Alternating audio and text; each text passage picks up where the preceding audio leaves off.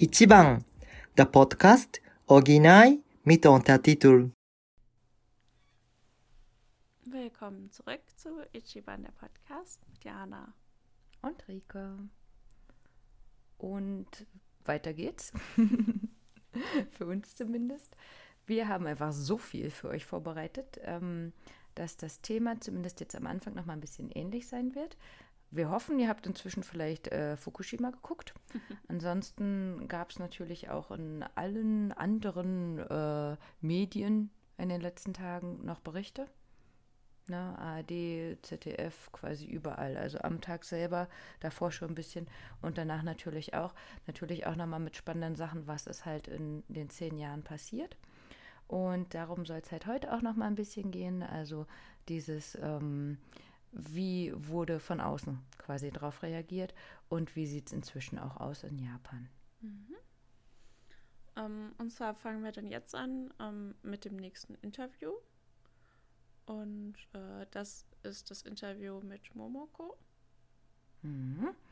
Momoko wohnt äh, in der gleichen Stadt wie ich. Die erste Japanerin, die hier wohnt. Yokoso Momoko. Die du kennst. genau. Ich, ich gehe davon aus, dass hier keine. Bitte meldet euch. Ich gehe nicht davon aus. Ähm, aber das heißt, äh, Momoko studiert noch und möchte Lehrerin werden. Mhm. Richtig cool. Und ähm, das heißt, sie war dementsprechend noch ein bisschen jünger als ähm, das quasi, ja, weil es ja schon zehn Jahre her ist, war sie dann 14, genau ähm, und berichtet dann dementsprechend natürlich andere Sachen, als ähm, Satoshi berichtet. Ähm, trotzdem ist es nicht weniger spannend. Jana, möchtest du mich interviewen? Mhm. Wie erinnerst du dich an den 11.03.2011? Es ist schon lange her, deswegen bin ich mir nicht mehr ganz sicher, ob ich mich richtig erinnere, was ich damals gesehen oder gedacht habe. Was hast du zum Zeitpunkt gemacht? Ich war bei einer Freundin zu Hause. Ich bin in Niigata geboren und aufgewachsen. Die Stufe des Erdbebens war dort vier, in Fukushima ja neun. Wir haben zusammen auf dem kleinen Handybildschirm etwas angesehen und haben gesehen, dass der Tsunami Gebäude und Häuser zerstört und verschoben hat. Das war für mich ein bisschen wie in einem Traum, als ich bei der Freundin war. Nach und nach habe ich aber gemerkt, dass wirklich etwas Schlimmes passiert ist. Wie viel oder wie lange wurde damals in Japan in den Medien darüber berichtet? Alle Sender haben über die Erdbeben und den Tsunami berichtet. Ich erinnere mich gut daran, aber ich glaube, dass alle Sendungen für eine Weile fast nur über das Unglück berichtet haben. Vielleicht für ein oder zwei Wochen. Viele Sendungen, bei denen es nicht um Nachrichten ging, wurden deswegen abgesagt. Ähm, wie waren diese Berichte? Positiv, neutral, negativ? Meistens negativ. Aber es wurde auch viel berichtet, dass wir uns alle gegenseitig unterstützen sollen. Außerdem gab es begeisternde und beeindruckende Geschichten. Ich finde aber diese Unterstützung teilweise etwas komisch oder auch unnütz. Zum Beispiel werden viele Konzerte nicht direkt wegen des Erdbebens abgesagt, sondern weil wir nichts Lustiges unternehmen sollen, da die Leute in Fukushima eine schwere Situation ertragen müssen. Dieser Gedanke ist vielleicht nicht direkt aus den Medien, ich glaube aber trotzdem, dass die Medien zur Verbreitung der übertragenen Solidarität beitragen. Da wir aber in Japan wohnen und viele Naturkatastrophen erleben müssen, brauchen wir vielleicht diese starke Solidarität und Ordnung, obwohl es manchmal etwas übertrieben wirkt. Wie viel wird heutzutage noch darüber berichtet? Hm, natürlich ist es deutlich weniger geworden, aber manchmal, so vor oder am 11.3., wird etwas mehr gezeigt. Ich bin mir nicht sicher, aber im ersten Jahr nach der Katastrophe wurde jeden Tag etwas über das Erdbeben und das Atomkraftwerk berichtet. Da du inzwischen ja eventuell deutsche Nachrichten dazu oder zu anderen schwierigen japanischen Themen mitbekommen hast, hast du das Gefühl, dass die japanischen Medien weniger oder anders berichten? Zum Beispiel etwas weglassen, weil es den Staat in ein schlechtes Licht rücken würde? Ich war damals nicht in Deutschland und konnte gar kein Deutsch. Deswegen kann ich die Nachrichten über das Erdbeben und das Atomkraftwerk nicht vergleichen. Aber wenn ich im Internet Nachrichten gucke, dann denke ich, dass die Freiheit der Medien ein bisschen beschränkt ist, auch wenn es eigentlich gesetzlich erlaubt ist. Ich habe einige Nachrichten im Internet gelesen, dass seit AB keine selbstständigen Reporter mehr bei den Pressekonferenzen erlaubt sind. Man muss zum Club für Journalisten vom Büro des Premierministers gehören, um an einer Pressekonferenz teilzunehmen. Ich glaube, dass japanische Medien und die Fernsehsender vor allem die Angst aufhetzen, damit viele Leute die Sendung gucken. Deutsche Sendungen sind neutraler als in Japan, da deutsche Sendungen eher auf Tatsachen berichten. Aber vielleicht denke ich auch nur so, weil ich nur die Tagesschau gucke. Dazu kommentieren die Comedien oder Sänger, also Stars, die keine so guten Kenntnisse wie Experten haben, die kommentieren dann die Nachrichten oder ähnliche andere Sendungen. Hm. Ja, gut. Ich glaube, wenn man hier ähm, die Bildzeitung liest, dann würde man auch nicht sagen, dass äh, die Nachrichten oder dass äh, in deutschen Medien nur Tatsachen berichtet werden und es weniger emotional ist.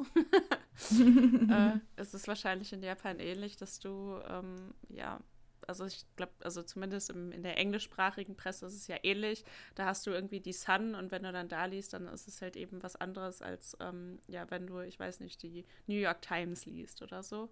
Äh, mhm. Da gibt es eben Unterschiede auch im Journalismus natürlich. Ne? Ja, Gutter Press, Yellow Press, ne? mhm. ne? Genau. Mhm. Ja, ähm, ich finde das passt genau zu dem, was wir eben vor zwei Wochen nochmal gesagt haben, was Momoko jetzt auch gesagt hatte. Dankeschön übrigens, liebe Momoko. Ne? Ähm, sie hat den Text auch selber geschrieben. Mhm. Toll. Ähm, diese Solidarität, wurde ja nochmal angesprochen, ne? Mhm. was wir in den äh, Interviews davor eben auch hatten, dieser Zusammenhalt. Und ähm, das finde ich egal, ob Gutter Press oder nicht, aber ich kann mir ja aussuchen, welche Art von ähm, Berichten ich zeigen möchte. Und äh, wenn ich natürlich sagen will, ähm, das ist zwar schlimm, aber wir halten alle zusammen, berichte ich natürlich eher sowas wie, ähm, guck mal, wie toll ähm, die das da jetzt schon gebaut haben. Mhm. Ja. Lasst uns mal alle mitmachen. Ja. Ne? Und ähm, wie wir das auch schon ähm, in der Sendung davor mal gesagt hatten, Kanako hatte danach nämlich nochmal gesagt, äh, oh, war das zu negativ, was ich gesagt habe. Nein, überhaupt nicht. Also ich finde das richtig gut, wenn ähm, sowas auch mal gesagt wird, wie ich finde, das ist unnütz oder ich sinnlos oder so. Ähm, denn ich glaube, das ist eben das, was man in Japan sehr viel sieht, dieses wir müssen zusammenhalten und dann wird das alles wieder. Und von außen betrachtet kann man dann auch noch mal sehen, äh, ja, müssen wir das eigentlich machen? Hm, ja, es ne, ist natürlich die Frage, ne? Also ähm, wenn man weiß, da ist gerade ein ganz schlimmes Unglück passiert in meinem Land, habe ich dann an dem Tag Lust, auf ein Konzert zu gehen und äh, die Welt zu feiern oder so und mhm. mich davon irgendwie ähm, frei zu machen. Das, ich denke, das muss man auch gar nicht unbedingt von außen bewerten, weil das kann ja jeder auch irgendwie für sich selbst entscheiden, ob man ähm, an dem Punkt irgendwie das vielleicht auch braucht, um davon abzuschalten, weil man es halt nicht erträgt irgendwie, oder ähm, ob man ja das dann vielleicht nicht macht, weil man es irgendwie als un ähm, ja, so unpassend. Unpassend, genau, weil man das mhm. unpassend empfindet oder so.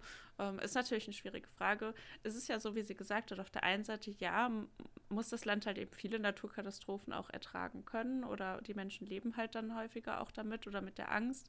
Ähm, auf der anderen Seite könnte man dann ja auch argumentieren, deswegen brauchen sie dann aber auch die Abwechslung, damit äh, nicht, mhm. wenn etwas passiert, das ganze Leben auf Eis gelegt ist und wir sind jetzt, wir müssen jetzt alle trauern. Ne? Mhm. Das ist natürlich. Ja. Also gerade äh, zu diesem Erdbeben, ne, wie wir ähm, auch gesagt hatten schon, wenn ähm, man einfach nur denkt, oh, schon wieder ein Erdbeben. Mhm. Ne? Und dann ähm, könnte man halt ja auch gar keine Party mehr machen, mhm. weil einfach andauernd welche sind. Ne? Und ich denke, gerade zu der Zeit ist bestimmt vieles abgesagt ja. worden. Ne? Ähm, wenn wir ja auch einfach bedenken, dass sich ja alles summiert. Ne? Ähm, jetzt zum Beispiel die Sendung mit der Maus ist 50 geworden. Ähm, Conan hatte, also Detektiv Conan, die äh, Miyako, wir haben es beide vermasselt. Ähm, ich weiß es nicht mehr, hundertste mhm. Serie, also Film oder so. Ähm, und Pikachu, ähm, also Pokémon ist 25 geworden. Ne? Und das war jetzt alles im Anfang März. Und alles, was ja kommt, summiert sich ja. Und das mhm. heißt, wenn du logischerweise jedem, jedes Jahr halt diesem schweren Erdbeben quasi ähm, Tribut zollst und dann kommt noch da das Erdbeben in Kobe und da noch das und so. Also ich glaube, das äh, ist einfach, wenn, wenn du als Jugendlicher denkst, ähm, ich habe mich das ganzen Monat schon darauf gefreut oder so, ne? Mhm. Ähm, ja, aber äh, wie du schon sagst, also ich glaube, das kann jeder für sich auch entscheiden, mhm. ähm, was man wie macht. Und es gibt ja genauso auch ähm, ganz tolle Gedenksachen. Zum Beispiel war eben in Tokio, ähm, dass da Lichter aufgestellt worden sind. Hatten wir in der letzten Serie jetzt gar nicht gesagt, aber das äh, stand vorher schon fest. Da sind, ich glaube, 1000 oder so Lichter angezündet worden. Ja, mhm. wie du schon sagst, wenn vielleicht auch irgendwie, also Naturkatastrophen werden uns auch in den nächsten Jahren immer mehr begleiten. Ich denke, das ist etwas, womit wir uns oder woran wir uns dann auch alle gewöhnen müssen, weil das Klima nun mal extremer wird. Ähm, und wenn man dann jede Naturkatastrophe äh, in einem angemessenen Rahmen bedenken möchte, dann sind wahrscheinlich bald alle Feiertage und Wochenenden verplant äh, und man äh, ist dann nur noch dabei, irgendwelche Katastrophen ähm, zu gedenken. Und ähm, das kann natürlich natürlich auch nicht Sinn der Sache sein, das stimmt. Hm. Ja. Ja, passend dazu ähm, natürlich auch Satoshi. Jana, wer willst mhm. du sein? Ja, ich interview dich wieder. Gut. Ähm, inwieweit waren in der letzten Zeit Nachrichten über die Katastrophen von 2011 in den Medien? In den letzten Wochen sehe ich circa einmal am Tag Nachrichten oder im Internet mindestens einen Artikel, der auf das Erdbeben zurückblickt. Ähm, kurze Anmerkung, das war noch vor dem 11. März, wo wir gefragt haben. Die Beteiligten erinnern sich an die Erlebnisse von vor zehn Jahren, aber auch, wie sie die letzten zehn Jahre verbracht haben, damit das Unglück nicht in Vergessenheit gerät. Was wird über die Entschädigungen in Japan berichtet? Ähm, es wird häufig über die Höhe der Entschädigung für Schäden am Kernkraftwerk berichtet und dass sie im Januar 2021 voraussichtlich 10 Billionen Yen übersteigen wird. So, Jana, ich hatte dir das neulich schon gesagt. Du darfst mal die Zahl in Euro sagen. Mach ich nicht. äh, gib das bitte bei Google ein. 10 Billionen Yen, dann kommt dann so eine ganz hohe Zahl mit äh, drei Punkten. sind sehr viele Euro. Ja, ganz viele Euro. Ähm, dieses Geld für umgesiedelte Familien und geschäftliche Schäden im Zusammenhang mit der Evakuierung. Selbst zehn Jahre nach dem Unfall steigt dieser Entschädigungsbeitrag weiter an und die Berechnung davon möglicherweise, stimmt, ist möglicherweise nicht einmal genau, sondern nur geschätzt.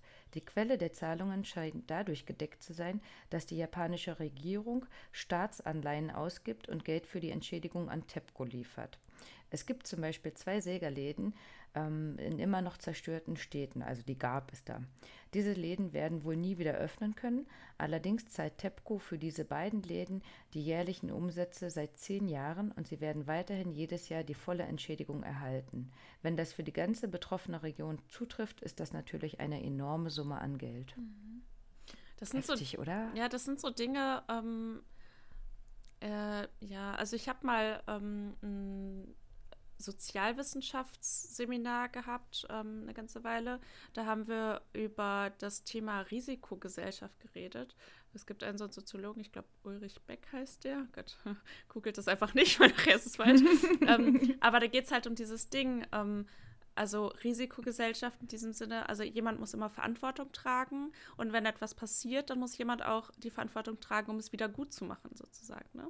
Hm. Also das heißt, die ähm, Menschen, also stellen wir uns jetzt vor, dass jetzt ein Besitzer, der hat einen Segerladen, also ich bin der Besitzer dieses, dieses Ladens oder der, ähm, der Chef da, habe meine Angestellten, habe laufende Kosten und sowas alles und ähm, das muss natürlich alles äh, irgendwie finanziert werden. Und wenn ich jetzt keine Lebensgrundlage mehr habe, also dieser Segerladen, der darf nicht mehr betreten werden, ähm, dann kann man natürlich sagen, ja, okay, Pech gehabt. Oder, okay, aber wer muss mich jetzt dafür entschädigen? Und ähm, wenn man überlegt, das ist so eine ganze Region und für jeden muss es irgendwie kalkuliert werden und so, das mhm. ist natürlich extrem.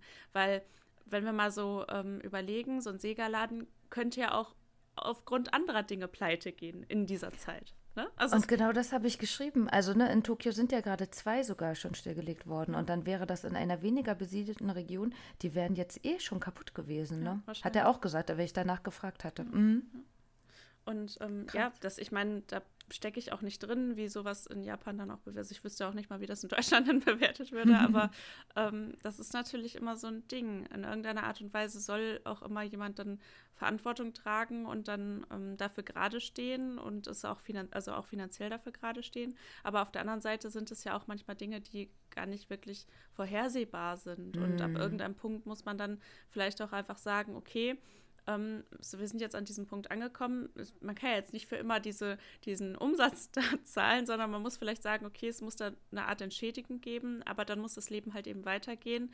Und ähm, es wird mit Sicherheit nicht für jeden Menschen dann so sein, dass er seinen alten Lebensstandard wieder hat, ähm, weil so eine Naturkatastrophe eben immer Schicksale hat, hat und haben muss. Also hm. das wird man nie äh, wirklich ähm, begrenzen können. Und wie schon gesagt, es hätte ja auch unter anderen Umständen zu Schicksalen kommen können. Und ähm, ja, ist natürlich. Corona zum Beispiel, ne? Ja. Also ähnlich wie mit dem Soli-Zuschlag, ne? Mhm. Ähm, ich, die ja gebürtig sogar aus dem Osten bin, aber trotzdem ja auch sehe, wie schlecht das hier manchen Städten in NRW geht, ne, wo mhm. man dann sagt, ja, aber äh, nur weil es im Osten ist, ähm, hat es doch nicht mehr Geld verdient oder so. Also äh, da bin ich äh, sozial genug zu sagen, Geld muss dahin, wo es gebraucht wird mhm. und nicht, weil es Ost, West, was auch immer heißt oder so. Ne? Ja, schwierig, auf jeden Fall sehr schwierig. Und dann kann man verstehen, warum da so eine hohe Zahl genannt wird, die wir beide nicht vorlesen können. Ja, heftig. Aber das fand ich ist auf jeden Fall ein gutes Beispiel, weil sonst hört man immer, ähm, ja, da fließt noch weiterhin Geld. Und ich dachte, naja, natürlich, ähm, Fukushima wird ja auch weiterhin abgebaut quasi, ne? Aber dass das ähm, sowas ist wie äh, Sega wird komplett noch bezahlt. Und wenn man sich das dann für jede Stadt vorstellt, die halt da immer noch nicht bewohnbar ist, ne? Das ist ja. schon heftig, ne? Und im Endeffekt sind halt ja auch wieder ähm, die Steuern. Ja. Na, ne, also auch wenn das heißt TEPCO zahlt, aber das sind halt ja äh, Geldanleihen oder so. Das ist ja ein Kreislauf. Ne? Man muss ja auch immer gucken, dass es in irgendeiner Art und Weise dann auch nachhaltig wird. Also man kann ja nicht immer nur Geld reinstecken, weil dann bringt mhm. es ja nichts. Ähm, ich hatte ähm, in dieser einen Dokumentation, die jetzt von Quarks war, die kam, glaube ich, auch erst gestern raus, ähm, zum zehnjährigen quasi der Katastrophe. Da haben die über so eine Gruppe von Japanern ähm, berichtet, die äh, eigenständige Strahlungsmessungen durchgeführt haben in bestimmten Gebieten und ähm, nach Lösungen gesucht haben, wie sie im Grunde ihr Leben wieder aufbauen können und haben dann ähm, Rapsöl, glaube ich, also Raps mhm. angebaut mhm. und Rapsöl gemacht, Raps. weil dann eben festgestellt wurde, dass man dieses Öl ähm, verkaufen kann, ohne dass es ähm, mit radioaktiven ähm, Partikeln belastet ist eben. Mhm. Und, ähm, Fand ich auch ja so. super interessant. Ja, genau. Ja, weil wir sind auch irgendwo lang gefahren, da waren ganz viele gelbe Blumen und ich dachte, er ist das Raps und dann dachte ich, kann doch nicht sein. Raps ist für mich so richtig deutsch. Also der Name Raps schon. Ne? Ich gedacht, das geht doch gar nicht. Und diese Flaschen sahen aber auch schön wie unser Rapsöl ja. aus, ne? So dunkel und dann mit diesem ja. hellblauen ja. oder so, ne? Fand ich auch super spannend, ne? Dass jetzt Raps die neue Möglichkeit ist. Mhm. Ja, aber wie du sagst, also das ist ja auch eine japanische Eigenschaft zu sagen, es muss weitergehen. Ähm, aber andersrum wird anscheinend ja auch viel getan für die Region. Ähm, da haben wir dann gleich auch noch ein paar Eindrücke. Ne? Ähm, ich muss sagen, wir müssen leider weitermachen, Jana, weil ich vor dem nächsten Absatz ein bisschen zittere. Ich habe äh, Satoshi geschrieben, also ich habe mich tausendmal bedankt, dass er da so offen war, habe aber auch geschrieben, hätten wir das jetzt hier äh, unter dem DDR-Regime zum Beispiel gesagt, dann, also diese Konversation, die äh, wir jetzt geführt haben, haben wir jetzt für euch in ein Interview gepackt gepackt, aber auch das, was ich geschrieben habe, ähm, wären wir, glaube ich, beide weggesperrt worden. Also von daher ähm, habe ich geguckt, dass ich das äh, so schreibe, dass es passt. Und nein, Satoshi ist absolut kein äh, Regimegegner, Verschwörer, was auch immer. Ähm, aber wenn man diese Meinung kennt, kann man, das nehme ich jetzt schon mal vorweg, ähm, nochmal mehr verstehen. Da haben wir auch schon mal drüber gesprochen, Corona, wie das anfing und die Situation. Und er meinte dann mal zu mir, ich gucke keine Nachrichten. Und ich habe das absolut nicht verstanden, weil ich dachte, warum? Das ist doch jetzt gerade so wichtig quasi. Ne? Mhm. Ähm, aber das war jetzt eben einfach so dieses, was sich in dem letzten Jahr so aufgestaut hat, dass ich immer wieder versucht habe, das zu verstehen. Und ich dachte, jetzt mit ähm, Fukushima passt das vielleicht auch nochmal ähm, danach zu fragen, weil äh, mein Gefühl einfach war, und deswegen sind ja die Fragen so gestellt, auch an Momoko, wie sie jetzt hier eben auch an Satoshi waren, ähm, was kriegt ihr denn so mit? Weil so mein Gefühl, Jana, hier ist einfach, wir haben so viele Dokus, so viele Berichte. Also ich habe jetzt in der letzten Zeit quasi nichts anderes gelesen. Mhm. Ja, aber ich habe jetzt auch gezielt danach gesucht, deswegen. mm, ja, gut. Äh, ja, also ich gucke ja auch, so, auch also ich sag mal so, ähm, mein Nachrichtenkonsum beschränkt sich ehrlich gesagt auch darauf, dass ich die Tagesschau auf Facebook abonniert habe und auf Instagram. Und ähm, wenn ich Radio höre, zum Beispiel auf der Arbeit, dass da, wenn dann Nachrichten laufen, ich da die Nachrichten höre. Ähm, jetzt in Corona-Zeiten habe ich immer mal, wenn es Ministeriumsentscheidungen oder sowas gab, dann halt eben auch die Livestreams verfolgt. Aber ähm, ich sag mal, so eine Tagesschau gehört nicht zu meinem regelmäßigen Nachrichtenkonsum. Hm. So? Ä ja, also für mich seit Corona auf jeden Fall wieder. Vorher so Mama, also so lala mhm. auf Deutsch. Ähm, weil äh, ich ganz ehrlich sagen muss, Politik ist, Politik ist nicht so ganz mein Ding, weil ich da auch denke, ah komm, ey, bis ihr euch mal da eine Entscheidung abgerungen habt und gerade die Themen, die uns beide ja auch interessieren, das entscheiden immer die alten Sesselfurzer, mhm. weißt du, wo ich denke, ey, nehmt doch mal ein paar Jüngere, nehmt mal ein paar Frauen rein, fragt doch mal die, die Ahnung haben von der Materie, mhm. ne?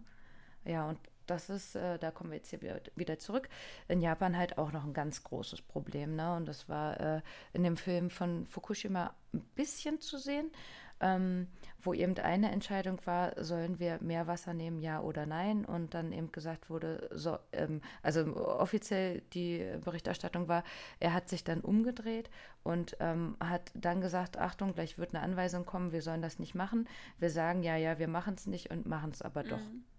Na, also von äh, Ken Watanabe gespielt, der Masao Yoshida, ähm, hat sich da wirklich mal gegen die Regierung gestellt, was aber sehr, sehr selten ist. Also Leute, die sich gegen die Regierung stellen oder die was Schlechtes sagen oder so, gibt es einfach kaum nicht. Umsonst gibt es auch keine ähm, Demos oder so. Da hat halt eben der, äh, wie sagt mein Freund immer, der weiße alte Mann, hat da halt noch viel zu sagen. Mhm. Um, ähm, und zwar hast du Satoshi gefragt, wie ist dein Eindruck von den Medien? Soweit ich weiß, wird in der japanischen Presse zum Nutzen der Regierung und der großen Konzerne berichtet. Zum Beispiel wurde nach der Katastrophe in Fukushima Daiichi in Deutschland berichtet, dass die Gegend rund um das Kernkraftwerk ähm, in einem sehr gefährlichen Zustand sei und ich erfuhr, dass die deutsche Bevölkerung rund um Tokio angewiesen wurde, weiter südlich zu evakuieren, also in die Kansai-Region nach Richtung Osaka zu gehen. Das ist, wir haben nochmal kurz nachgeguckt, also ähm, Fukushima ähm, Tokio sind Luftlinie, je nachdem von wo man das misst, weil ja Fukushima nicht unbedingt das Kernkraftwerk ist, aber ungefähr 200, 250 Kilometer und Osaka wären aber eher 450 Kilometer Luftlinie. Ähm, zu dieser Zeit hieß es jedoch in den japanischen Fernsehnachrichten, lauft alle schnell weg.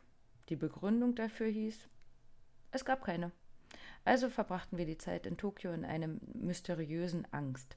Die japanische Regierung regulierte zu dieser Zeit die Medienunternehmen und die Medien spürten die Gefahr, ähm, berichteten aber kaum darüber. Vermutlich dachte ja die japanische Regierung, dass eine große gesellschaftliche Panik ausgebrochen wäre, wenn die Medien die Wahrheit berichtet hätten. Hm. Und die Japan Wolltest du was sagen schon, Jana? Mhm. und die japanischen Medien sind immer noch so. Sie berichten nicht über die Gefahr der Radioaktivität. Trotz eines solchen Unfalls gibt es immer noch Menschen in Japan, die die Entwicklung von Atomkraftwerken fördern wollen. Es scheint große Macht und Geld dahinter zu stecken. Nach dem Atomunfall von Fukushima haben die Regierung und viele Menschen die Menge an Radioaktivität, die aus dem Atomkraftwerk ausgetreten ist, heruntergespielt und gesagt, es liegt außerhalb des Evakuierungsgebiets unter dem gefährlichen Standard. Auch heute reden sie weiterhin so, als wäre es sicher. Ich glaube nicht, dass das der Fall ist. Es ist vermutlich eine große Lüge, die vermutlich die menschliche Ökologie im Laufe der Jahre noch beeinflussen wird. In den 60er Jahren hat die japanische Regierung, als die Erinnerungen an die Atombombe noch lebendig waren, mit Hilfe der Medien den Menschen eingeredet, dass Atomkraftwerke absolut sicher sind, um Atomkraft zu fördern. Und das japanische Volk glaubte an die Kampagne. Auch nach dem Tschernobyl-Unfall hat das Land in einem Bericht angekündigt, die Atomkraftwerke in Japan sind sicherer als die in der ehemaligen Sowjetunion und es kommt nie zu Unfällen.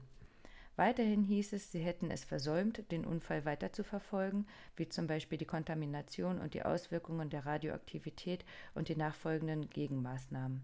Außerdem sieht es so aus, als seien Japans nukleare Sicherheitsstandards lange Zeit nicht überprüft worden Warum? Weil Japan zu sehr an die Öffentlichkeit appelliert hat, dass Atomstromerzeugung absolut sicher ist. Bei der Regierung zu TEPCO änderten sich die Erklärungen über die Kernschmelze im Atomkraftwerk zum Zeitpunkt des Erdbebens viele Male. Die Medien haben die Informationen immer verschleiert, also war ich mir nie sicher, was vor sich ging. Außerdem waren viele der Kommentatoren in den Nachrichten der einzelnen Sendern keine Experten in Sachen Atomstromerzeugung. Die meisten der großen Presse haben nicht berichtet, was sie wussten oder dachten, vermutlich weil die Politiker und die Presse hinter den Kulissen das so abgemacht haben, dass die japanischen Medien nicht darüber berichten dürften. Wenn es so etwas gibt, was die Öffentlichkeit politisch nicht wissen soll, setzt die japanische Regierung die Polizei manchmal ein, um beispielsweise bekannte Entertainer verhaften zu lassen und damit die Öffentlichkeit abzulenken. Hinter diesem Tratsch könnten die Medien dann abweichende, wie wichtige Gesetzesentwürfe durchbringen und dabei Skandale großer Politiker verstecken. Es war beispielsweise auch schon immer so, dass Premierminister Abe mit, mit vielen Verfehlungen verdächtigt wurde. Und trotzdem kommt die Abe-Regierung jedes Mal aus der Krise heraus. Ich glaube, die Zeitungen schätzen die Freiheit der Meinungsäußerung und Pressefreiheit und versuchen neutral zu bleiben, aber manchmal ist das nicht der Fall und gelegentlich kommt es auch heraus. Die Reichen, die großen Firmen, die Politik bestimmen deshalb und äh, bestimmen und deshalb kann es vorkommen, dass Informationen manipuliert werden. Wobei ich denke, dass das beispielsweise in den USA genauso vorkommt. Natürlich gibt es aber auch viele Themen in Japan, die davon nicht betroffen sind und wo die Pressefreiheit und die Transparenz der Presse wirklich gewahrt wird. Ja, heftig, oder? Das ist eine starke Meinung. Ähm, ja. Ich bin kein ähm, Japan-Politikexperte, äh, genauso wenig wie Japan, also die, ich kenne den japanischen Journalismus nicht so gut und äh, wir haben da jetzt auch keinen Insider leider, der uns darüber berichten könnte, wie das so abläuft. Ich denke, das, da gibt es so zwei Punkte. Ähm, Atomstrom ist Macht und Geld, auf jeden Fall. Mhm. Atomstrom ist Wie auch, hier die Tabakindustrie zum Beispiel. Mhm. Ja, Atomstrom ist auch immer noch wichtig, wenn wir ähm, über ähm, ja, eine braunkohlefreie Stromerzeugung zum Beispiel nachdenken wollen. Ich meine, Atomstrom ist auch lange nicht so sauber wie äh, andere Dinge, weil der Atommüll, der dabei anfällt, muss ja auch irgendwo entgelagert werden und so weiter. Ähm, aber es ist eben eine relativ günstige, glaube ich. Ähm, ja, und ich sag mal, äh, ohne fossile äh, Rohstoffe eben äh, Strom erzeugen. Da ist Atomstrom eben unglaublich wichtig aber sicher ist dann halt so die Frage. Ne? Und mm. gerade in einem Land, das eben von Erdbeben erschüttert wird, mm. ähm, wo solche Dinge ähm, wie ein Tsunami eben auch einfach passieren kann, ähm, ist es einfach ja sehr ein bisschen gruselig irgendwie. Also ich ja heikel. Schon, ja, auf jeden Fall. Ja. Und ähm, ich kann halt schon verstehen, dass die äh, Massen irgendwie zusammengehalten werden sollen, indem nicht so viel Panik verbreitet mhm. wird. Ne? Ähm, aber so dieses, also ich glaube, wenn in Deutschland sowas rauskäme, wäre hier einfach dieser Groll danach nochmal viel schlimmer als in ich Japan. Ich frage mich halt, was Japan für eine Wahl hat, als Atomstrom zu nutzen, wenn sie halt so eine ähm, wirtschaftliche Macht sein wollen. Das mhm. weiß ich nicht. Ähm, ähm, ja, also kommen wir auch noch dazu. Dazu hat äh, natürlich auch was gesagt, was sie gerade zumindest probieren, mhm. quasi. Ne? Mhm. Ähm, spannend übrigens dazu. Ähm, dass äh, Deutschland das ja auch nicht schafft, alleine klarzukommen mit dem eigenproduzierten Strom. Ne? Und trotzdem halt äh, bis zum nächsten Jahr raus möchte aus dem Atomgedöns. Mhm, ja. Ja, also ich meine, das ja. ist ja schon ein Thema seit äh, eben zum Beispiel Tschernobyl ist das ja eben ein äh, ganz großes Thema. Atomstrom, nein, danke oder Atomkraft, nein, danke. Diese Sticker, die mhm. man so aus der Generation der, weiß ich nicht, späten 60er, 70er oder Anfang 70er Jahre oder so kennt, ne? Ähm, da werden wir auch noch lange, ja, noch lange mit zu tun haben, glaube ich, weil das eben das Thema ist mit Geld und Macht und ähm, eben äh, ja, eben nicht fossilen äh, Brennstoffen. Ne? Also Braunkohle mm. ist halt einfach auch nicht mehr das Ding. Ähm, und da werden wir, solange auch einfach nicht mehr Geld locker gemacht wird für äh, Windkraftwerke oder was es nicht schon alles geben könnte, äh, ja, wird es uns auch noch lange begleiten, da bin ich mir ganz sicher. Mm, ja, ja. Ähm, einfach nochmal jetzt zu dem anderen Thema Medien hier. Ne? Ähm, also es ist eine sehr harte Aussage. Ich muss aber sagen, ich bin dafür sehr dankbar, weil das war das, was ich immer mal einmal so hören wollte quasi, weil ähm, auch ich bin absolut hier kein Experte oder so, aber wenn ich vergleiche zu dem, was hören wir über Japan, über äh, Fukushima Daiichi ähm, insbesondere ähm, und was wird da berichtet, glaube ich, sind es wirklich andere Berichte. Also wie du schon sagst, es kommt natürlich darauf an, wo man die liest, ob Gata Press oder nicht. Ne? Aber dieses, wir halten zusammen und alles wird so schön und alles wird so gut, ähm, da kommen wir natürlich am Ende auch noch drauf, wie ist das heute. Da gibt es ja auch ganz viel Positives. Ähm, aber es kommt ja immer darauf an, wie ich eine Nachricht ähm, repräsentiere und was ich davon jetzt sage und was nicht. Ne? Mhm. Ne? Und ähm, ich kann mir das gut vorstellen, wenn ähm, einfach den Leuten aus Deutschland zum Beispiel schon gesagt wird, ey, geht mal bitte lieber da weg, man weiß ja nicht. Mhm. Und äh, als Japaner erfährst du es nicht. Also mhm. ist schon heftig. Ich meine, ja. ja, es ist ja auch die Frage, wenn man, also, wenn jetzt eine deutsche Botschaft so sein, weiß ich nicht, wie viele Deutsche dann da so in Japan ähm, sind, äh, die sich mal noch weiter in Sicherheit bringen müssen, dann lösen die kein Verkehrschaos auf. Aber wenn du ganz Tokio sagst, äh, evakuiert euch mal nach Osaka, was ist denn dann los auf den Straßen? Es ist ja auch immer mhm. eine Frage von, was ist denn überhaupt möglich in so einer Situation? Also natürlich wäre es mhm. schön, wenn alle Menschen so weit wie möglich wegkommen, aber ist es auch realistisch? Und ähm, ja. wie wie bringt man das dann den Leuten bei? Also ähm, bringt euch in Sicherheit, aber bitte keine Panik, wird es halt einfach nicht sein. Ne?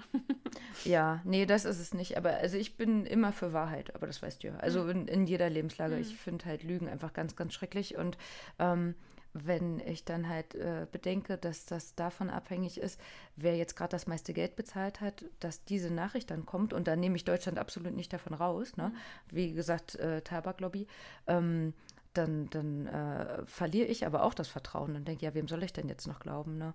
Mhm. Ähm, von daher ähm, kann ich ihn da gut verstehen, wenn er sagt, ja, dann gucke ich mir lieber keine Nachrichten an ähm, und äh, lebe mein Leben so weit, dass ich damit klarkomme und äh, der Rest wird sich schon richten. Mhm. Ja, es ist nicht verkehrt, immer zu hinterfragen, was da noch für Intentionen hinter sein könnten, hinter manchen Nachrichten oder ähm, irgendwie so.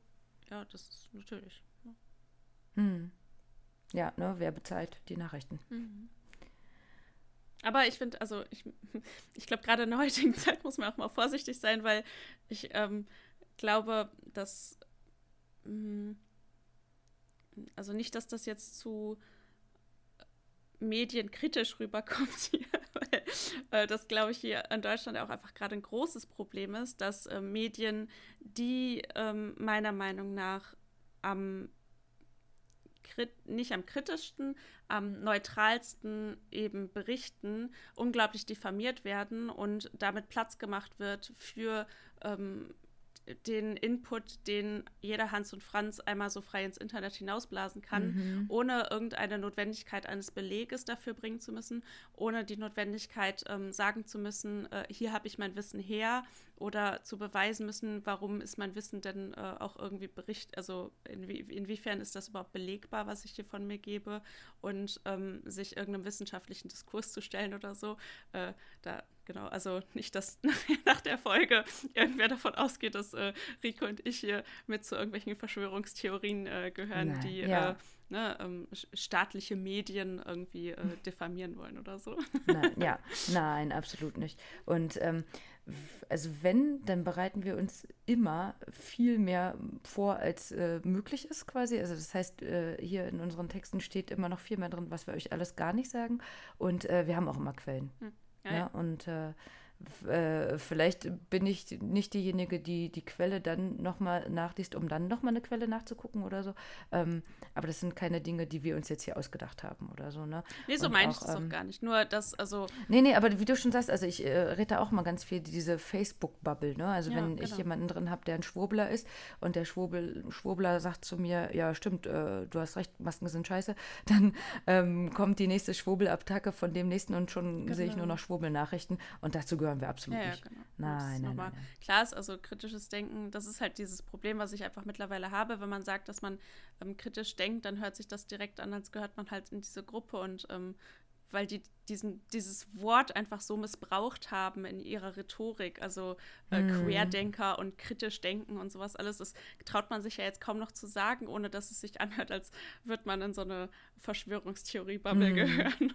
Ja, ist, äh, krass. Habe ich auch gar nicht also dran gedacht, ehrlich gesagt. Ne? Für mich war das einfach so dieses, ähm, wow, je weiter ich so in das Thema Japan einsteige und dann eben Nachrichten lese, die ich hier lese und da lese und dann halt einfach andere Infos kriege. Mm. Weißt du, wo ich dann denke, okay, was passiert wo oder so, ne? Aber hatten wir, glaube ich, auch schon mal darüber geredet, dass zum Beispiel ähm, Trump in Japan in ein anderes Licht gerückt wurde als in Deutschland zum Beispiel. Das ist ja auch ein, ein Phänomen, das du mit jedem Land wahrscheinlich vergleichen kannst. Genau, genau. Und äh, genau, richtig. Und äh, das finde ich nur einfach spannend. Ne? Und ähm, würden wir jetzt hier ähm, nicht Ichiban, sondern ich weiß nicht, wie auch immer das auf Koreanisch heißen würde, Podcast machen würden, dann könnten wir das da genauso vergleichen, ja. wenn wir das eben gucken würden. Also da hat jedes Land so ähm, seine Vor- und Nachteile. Ne? Und äh, wie gesagt, also was mh, darüber zu sprechen, finde ich, heißt ja auch nicht, dass man äh, weiß ich nicht, das positiv oder negativ ja. sein muss oder so, sondern es ist einfach was, was einem auffällt, dass es in anderen Ländern anders läuft. Mhm,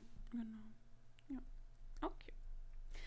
Ähm, dann hast du Satoshi aber auch gefragt, warum das so akzeptiert wird in Japan. Also mhm. eben eine größtenteils kontrollierte oder eine nicht größtenteils kontrollierte Presse, aber eine eventuell in irgendeiner Art und Weise kontrollierte Presse. Mhm. Ich denke, das liegt daran, dass es ein Problem im japanischen Denken gibt. Man glaubt, was man im Fernsehen gesehen hat, man glaubt an SNS-Informationen, wie du auch meintest, Jana, ne? die Blase, Bubble. Ähm, einige, vielleicht auch viele Menschen, geben ihr eigenes Denken damit auf. Oder es wird von den Leuten einfach gar nicht bemerkt. Das Bildungsniveau der japanischen Kinder ist in den letzten 30 Jahren deutlich gesunken. Das mag für Politiker natürlich bequem sein. Ich habe eine starke Opposition gegen die Medien, die Propaganda machen. Aber das findet man im heutigen Japan selten. Aber dass die Medien von den Politikern und den Reichen bestimmt wird, ist ja leider nicht nur in Japan so. Deshalb habe ich mich eher von den Medien, halte ich mich eher von den Medien fern und suche meine Ruhe und Gelassenheit in anderen Aktivitäten. Und mm, das ist halt das, was ich meine. Also, ne, so kritisches Denken ist etwas, wo ich sagen würde, das ist etwas unglaublich Wichtiges. Und ähm, das wird aber eben im Sprachgebrauch von Verschwörungstheoretikern einfach komplett missbraucht. Also da ist ein kritisches mm. Denken plötzlich. Ich glaube nicht mal, was in der Tagesschau steht, sondern was Herr Doktor irgendwas, weil äh, auf, in seinem YouTube-Video sagt, und das muss stimmen, weil der heißt ja Herr Doktor irgendwas. Mm. Und ähm, dass der seinen Doktor an der Clowns-Universität gemacht hat, das ähm, verdrängt man dann irgendwie. Und ähm, das ist auch das, was mich einfach in, in der letzten Zeit dann nochmal so wütend gemacht hat, wenn ich ähm, mit Leuten geredet habe. Also ob es über ähm, Informationen über die Impfung, ob es Informationen über die Sterblichkeitsrate äh, mit oder an Corona ist. Also was mm. mich mhm. einfach immer so unglaublich wütend macht, wenn die Leute denken, kritisches Denken heißt, ich glaube nicht mehr, was die Tagesschau sagt oder ich glaube nicht mehr, was in irgendeinem ähm, öffentlich-rechtlichen Sender ähm, läuft, sondern ich glaube nur noch das, was ich auf YouTube oder auf Facebook finde. Mm. Weil das mhm. eben nicht genau kritisches Denken ist. Kritisches Denken bedeutet, dass man Quellenkritik äh, betreiben kann. Das heißt, ich nach, wo habe ich etwas gelesen, wer ist der Autor, äh, wa was ist vielleicht die politische Meinung des Autors und spiegelt sich diese Meinung in diesem Bericht vielleicht wieder oder ist er wirklich neutral geschrieben? Beleuchtet dieser Artikel beide Seiten oder äh, eben nur eine und ist einfach ein Meinungsbilden? Äh, soll das ein meinungsbildender Artikel sein oder soll das eine sachliche Zusammenfassung sein oder sonst was?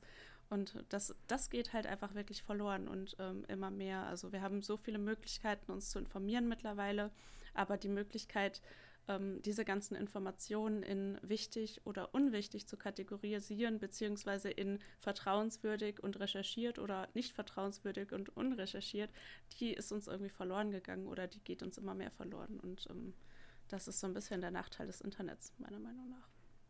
Ja, aber Jana, ich kann ja auch schon sagen, also die ganzen Schwurbler haben jetzt schon abgeschaltet, weil du viel zu viele komplizierte Wörter verwendet hast. nee, nee, das ist ja auch so eine Sache. Dass so, also ich bin immer so fasziniert, was ähm, so Leute dann auch immer für so Wortneuschöpfungen und was für lange Wörter die dann immer benutzen, das ist ja auch so eine Sache. Ne? Dass sie immer so, ähm, so einen Satz bauen aus irgendwelchen verrückten Wörtern, die dann auch immer, ich finde, wie so, wie so Werbeslogans wirken, weil die sich so, mhm. weil sie sich so toll anhören. Ja, und manchmal steckt da gar nichts dahinter. Ne? Ja. Komm, ein letztes und dann machen wir weiter. Ich bin schon geimpft worden, AstraZeneca it is und du müsstest jetzt auch demnächst dran sein. Also von daher ja. nichts mit Schwobel mit uns und weiter geht's. ähm, dann die nächste Frage. Wir haben ja schon einmal darüber berichtet, dass du während der Zeit des Erdbebens in Tokio gelebt hast. Ähm, warst du danach nochmal in der Tohoku-Region? Ich bin, in der, äh, ich bin in die Präfektur Miyagi gereist, um an freiwilligen Aktivitäten in Tohoku teilzunehmen. Die Sega Semi Group leistet ähm, seit zehn Jahren jährlich eine Aktion vor Ort. Einmal war ich in einer Stadt, die vom Tsunami zerstört wurde und selbst da gab es noch viele Felder. Wir fuhren mit einem LKW dorthin, um von einem großen Anhänger aus fünf UFO-Catcher anzuschließen. Also diese, du weißt, Jana, du siehst es gerade, diese äh, Greifarm-Plüschtier-Dingsies, ne? Genau. Ähm, dann stapelten wir die Plüschtiere und änderten die Preiseinstellung, nämlich so, dass man den ganzen Tag umsonst spielen konnte. Mehr als 100 betroffene Familien und Kinder besuchten den Veranstaltungsort und hatten enormen Spaß bei den kostenlosen Spielen. Meine Aufgabe war es, die Rückwand des UFO-Fängers zu entfernen. Also ich habe jetzt gesagt, vermutlich, um da Kuscheltiere wieder nachzuführen. und ein persönliches Gespräch mit den Familien zu führen und um den Kindern zu helfen, ähm, die Plüschtiere rauszuholen. Auch da habe ich vorhin gesagt, ey, voll cool, umsonst spielen, aber das ja. heißt nicht, dass ich dann ein Plüschtier habe. Also ich hätte dieses Gespräch ge gebraucht, um dann zu sagen, ja, aber jetzt musst du mir auch eins geben, ich habe hier noch gar nichts rausgeholt. Ähm, ja, alle lächelten und ähm, jedes Jahr freuen sich die Menschen schon in der Stadt, ähm, dass die Sega-Karawane wiederkommt. Ich habe leider nur einmal daran teilgenommen, aber es war eine tolle Erfahrung. Selbst bei denjenigen, die ihre Familien im Tsunami verloren haben, hatte ich das Gefühl, dass im Laufe der Zeit ähm, ihr Geist geheilt ist. Auch die Menschen, die ich als freiwillige Helfer getroffen habe, behandelten uns mit einem Lächeln. Unsere Firma hat die Sega-Gruppe zwar verlassen, aber wahrscheinlich wird Sega Semi die Freiwilligenarbeit in Tohoku fortsetzen, denn mehr als 100 Menschen reisten jährlich jeden April in die Tohoku-Region und engagieren sich dort drei Tage lang ehrenamtlich, um die Aktivitäten fortzusetzen, die den Menschen vor Ort helfen. Voll schön, oder? Ja. Ja, ich will auch. Ich kann es halt nicht. Ich will nur ein Kuscheltier. Komm, Ichiban, welches liebste Kusch Kuscheltier hättest du, Jana? Ein Pinguin. äh, mein Freund hat vorhin gesagt, Super Mario ist doch ganz klar. Ich könnte mich gar nicht entscheiden. Ich müsste mit jedem sprechen und dann immer so eins wegnehmen. Heute ist übrigens Super Mario Tag. Wow, dann Super Mario natürlich. Ja, Super Mario. Ähm, würdest du in Fukushima Urlaub verbringen? Oh klar, ich habe kein Problem damit, eine Reise dorthin zu machen. Nur wenn die radioaktiv zu stark wäre, dann hätte ich keine Lust dort zu wohnen. Kann ich gut verstehen. Ja. Also ich würde auch gern mal hin. Also wir hatten äh, für die letzte Reise da auch geguckt, dass wir über Sendai fahren würden und da mal eine Nacht auch mhm. ähm, bleiben quasi. Ähm, wie siehst du die Situation mit der Energieversorgung? Also der Betrieb der Kernkraftwerke ist seit 2011 zurückgegangen und es scheint, dass die thermische Stromerzeugung 85 Prozent ausmacht. Ähm, außerdem ist Japan ein Land mit einer sehr niedrigen Energieautarkie, ähm, Autark. Mhm. Ja, also das, was wir vorhin schon gesagt hatten, ähm, 2018, da hatte er sowas rausgesucht, ähm, da war auch Deutschland dabei, was ich halt vorher auch nicht wusste. Also 2018 betrag ähm, das in Japan eben 11,8 Prozent ähm, Eigenenergie quasi, ähm, Norwegen 700 mhm. und Deutschland 34,7. Mhm. Ähm, und das heißt, dass eine stabile Stromversorgung allein in Japan nicht möglich mhm. ist. Ähm, und derzeit wird aber stark daran geforscht, Wasserstoffenergie und Kohlendioxid effektiv wiederzuverwenden. Mhm. Dazu hatte ich noch eine ähm, Doku gehört, dass anscheinend jetzt gerade Wasserstoffenergie den Japanern irgendwie noch ein bisschen komisch und fremd ist oder so. Ähm, aber gerade auch in der Fukushima-Region ganz viel dafür auch gemacht wird. Wasserstoff ist ja halt eben auch ein hochexplosiver äh, Stoff, ne? also hochreaktiv äh, mit Sauerstoff und dementsprechend natürlich ähm, Potenzial, Dinge also ja zu explodieren.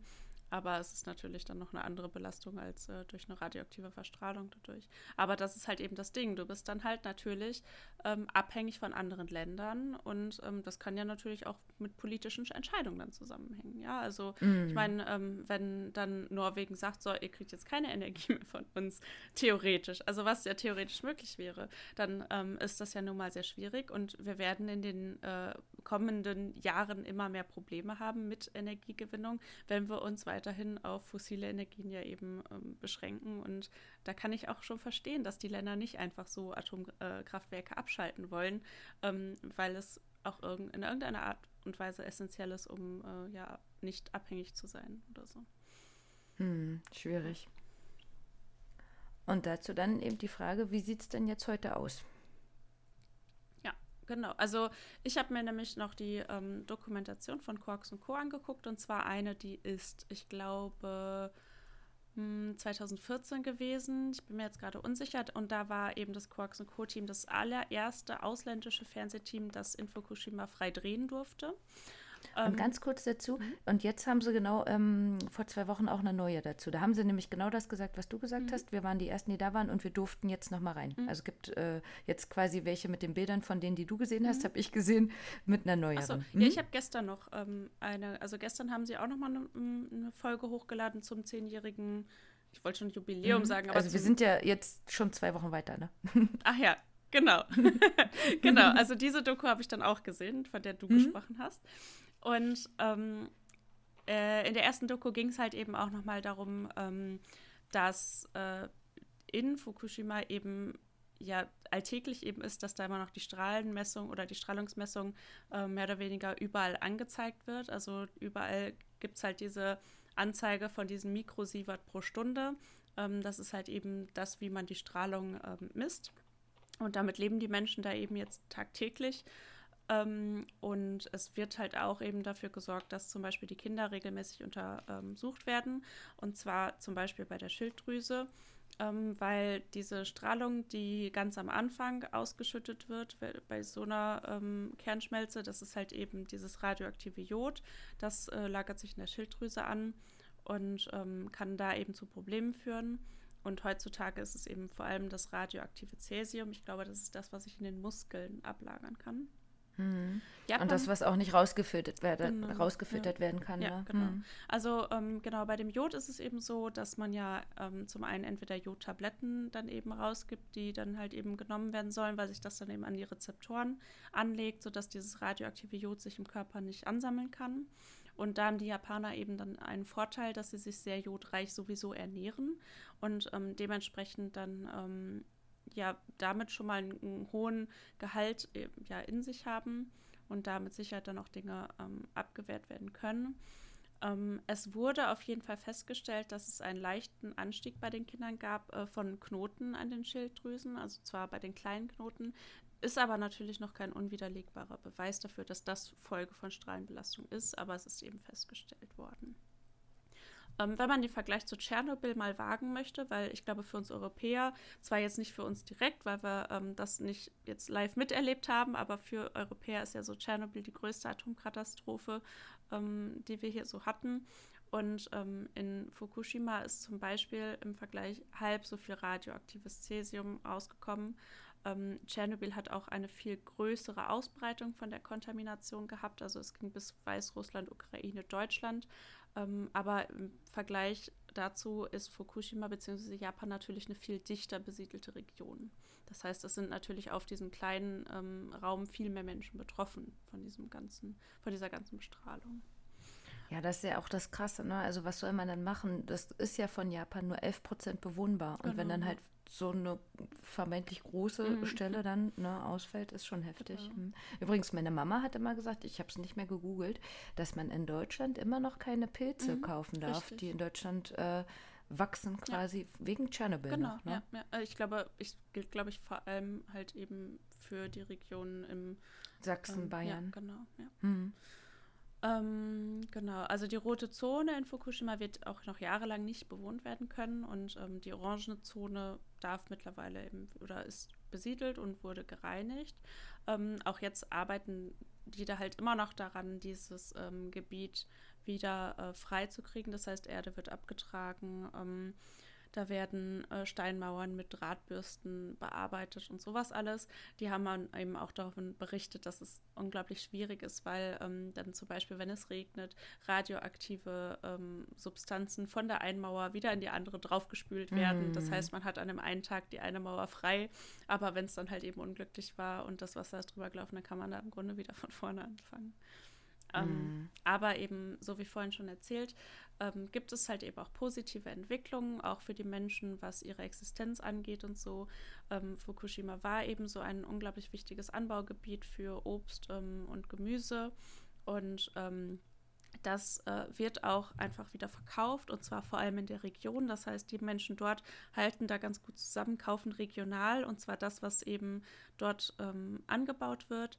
Das wird auch unglaublich streng kontrolliert. Ähm, bei dem Reis, der dort angebaut wird, wird wirklich der komplette Reis kontrolliert äh, und äh, die Werte eben bestimmt.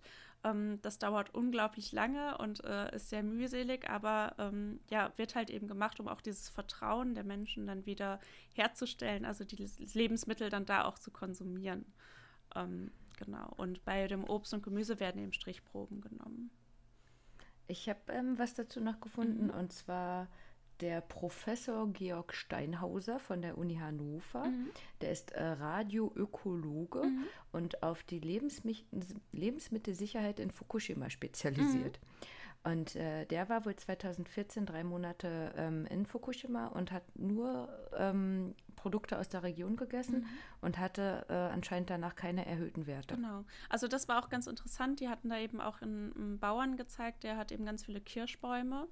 Und ähm, der komplette Boden ist noch radioaktiv verseucht, aber in den Kirschen eben nicht. Also diese Kirschen haben keine radioaktive Belastung, die über einen Grenzwert hinausgehen und können deswegen äh, bedenkenlos eben gegessen werden. Also mhm. das ist irgendwie ganz ähm, überraschend, aber halt eben ja auch gut für die Menschen dort, äh, dass eben die Lebensgrundlage nur vermeintlich genommen wurde. Also dass es auf jeden Fall ähm, ja, Hoffnung gibt. Ne? So wie mhm. halt eben auch diese Gruppe ähm, von Menschen, die sich da entschieden haben, dann dieses Raps da anzubauen und dieses mhm. Rapsöl mhm. da eben zu vertreiben.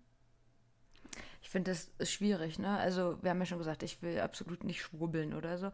Ich habe aber halt auch Bilder gesehen, wie dass die Spinnen, wenn die Netze bauen, dass die Netze immer noch total absurd aussehen. Mhm. Oder dass ähm, Kühe auf einmal weiße Punkte in ihrem eigentlich sonst nur braunen Fell haben mhm. oder so, ne?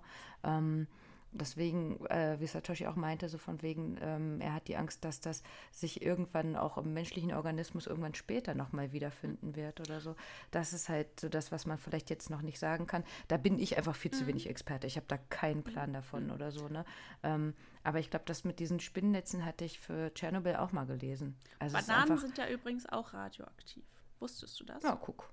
Aber nee. du müsstest so eine unglaubliche Menge an Bananen essen, äh, die dein Körper gar nicht verarbeiten kann, um da einen äh, Wert zu erreichen, der ähm, eben gefährlich wird.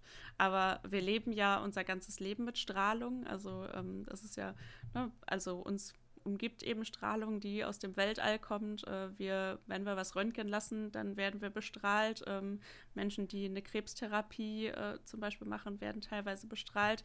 Ähm, also Strahlung gehört ja auch zum Leben dazu. Ähm, und eine gewisse Art von Strahlung, ja, kann der Körper auch verarbeiten irgendwie.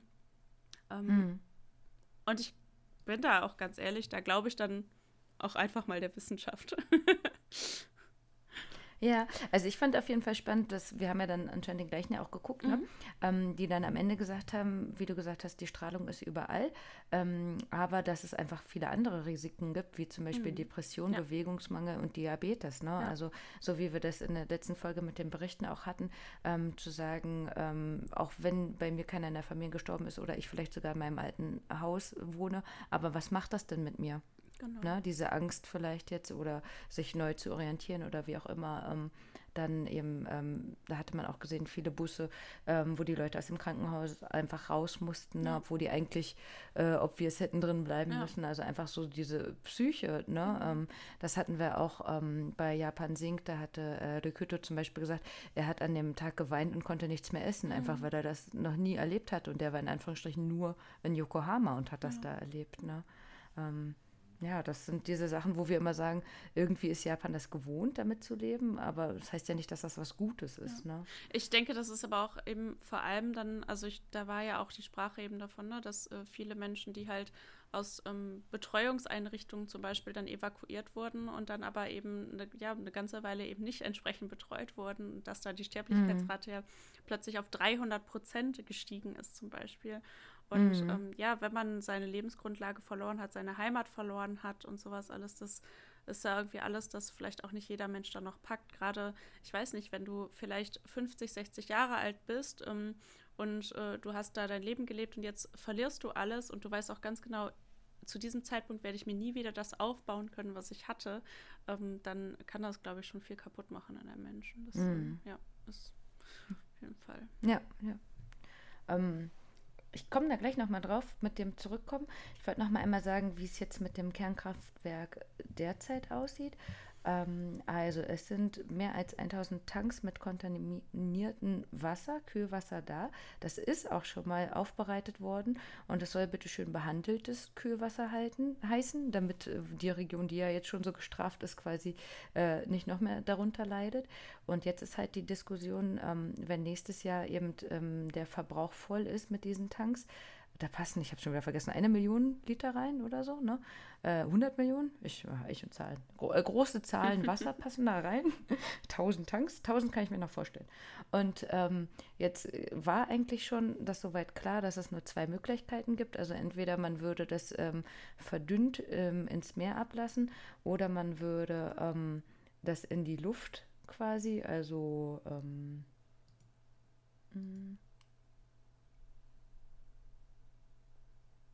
finde es nicht. Mm. Ah, man, oder man würde es verdunsten lassen. Mhm. Das war die zweite Idee. Entweder man würde es verdunsten lassen oder ins Meer ablassen.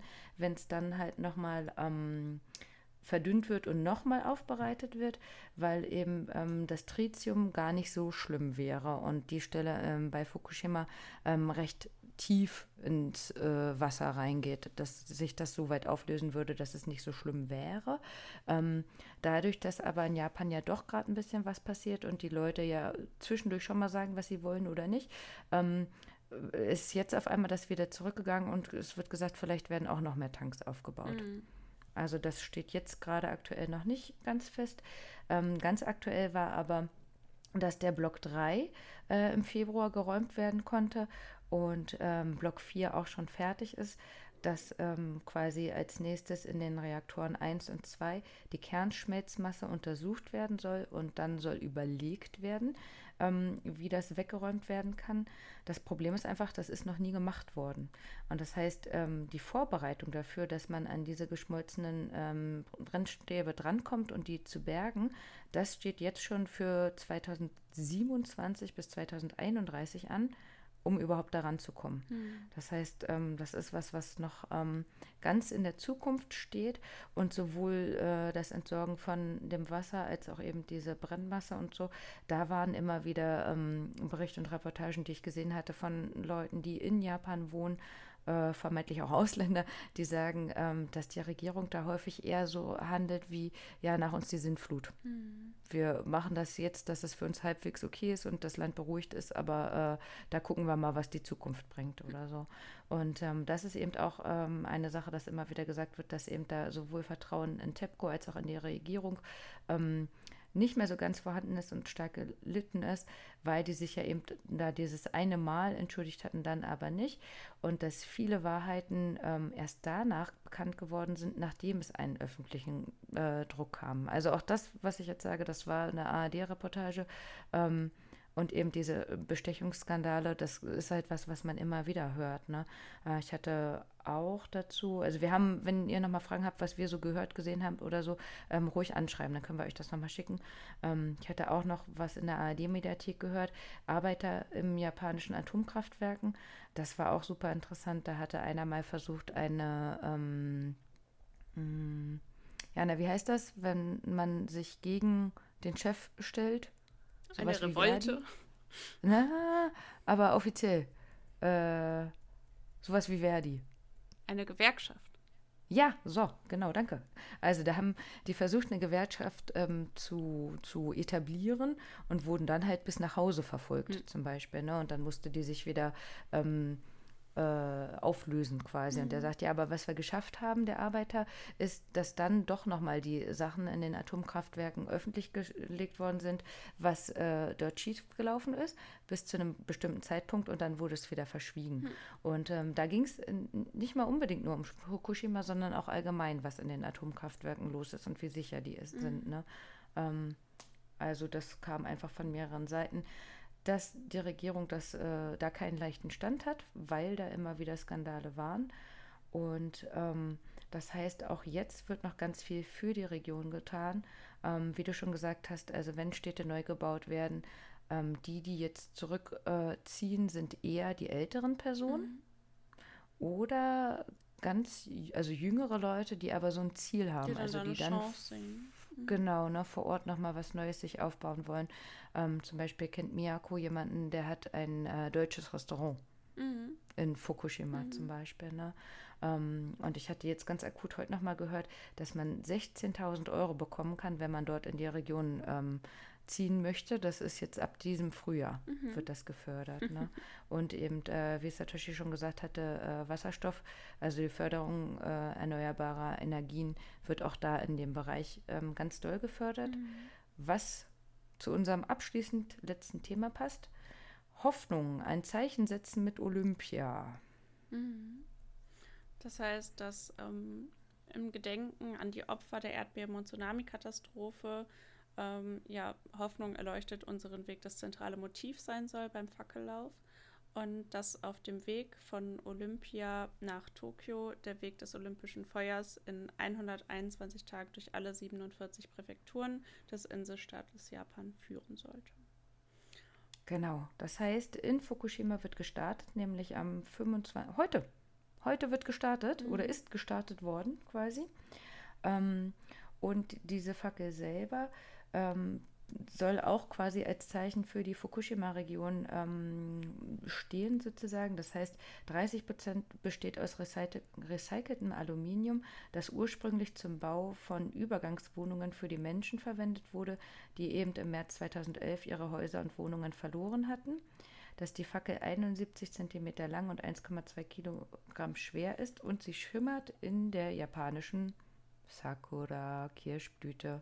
Das heißt, ähm, an Kirschblüte, an, da kommen wir wieder ähm, auf den Punkt von dem letzten ähm, Podcast eben, das ist, auch wenn es in der Zeit war, aber auch in Japan immer ein Zeichen des Zusammenkommens, des Gedenkens. Also Sakura wird äh, grundsätzlich immer als was Schönes, Ehrwürdiges gesehen, das Zusammengehörigkeitsgefühl mhm. gezeigt wird.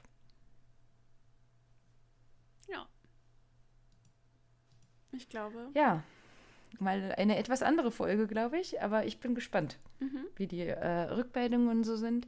Ähm, wie gerne, wie immer, meldet euch. Wie seht ihr das? Habt ihr auch Erfahrungen gemacht, dass Medien in anderen Ländern anderes berichten? Das ist äh, ganz neutral gesagt, egal ob positiv, negativ oder so. Einfach, ob sowas mal aufgefallen ist. Und ähm, würdet ihr dort Urlaub machen? Das finde ich ganz spannend. Mhm. Und dann bedanken wir uns erstmal fürs Zuhören und Einschalten. An Momoko und Satoshi und ähm, genau. Und sagen Tschüss. Bis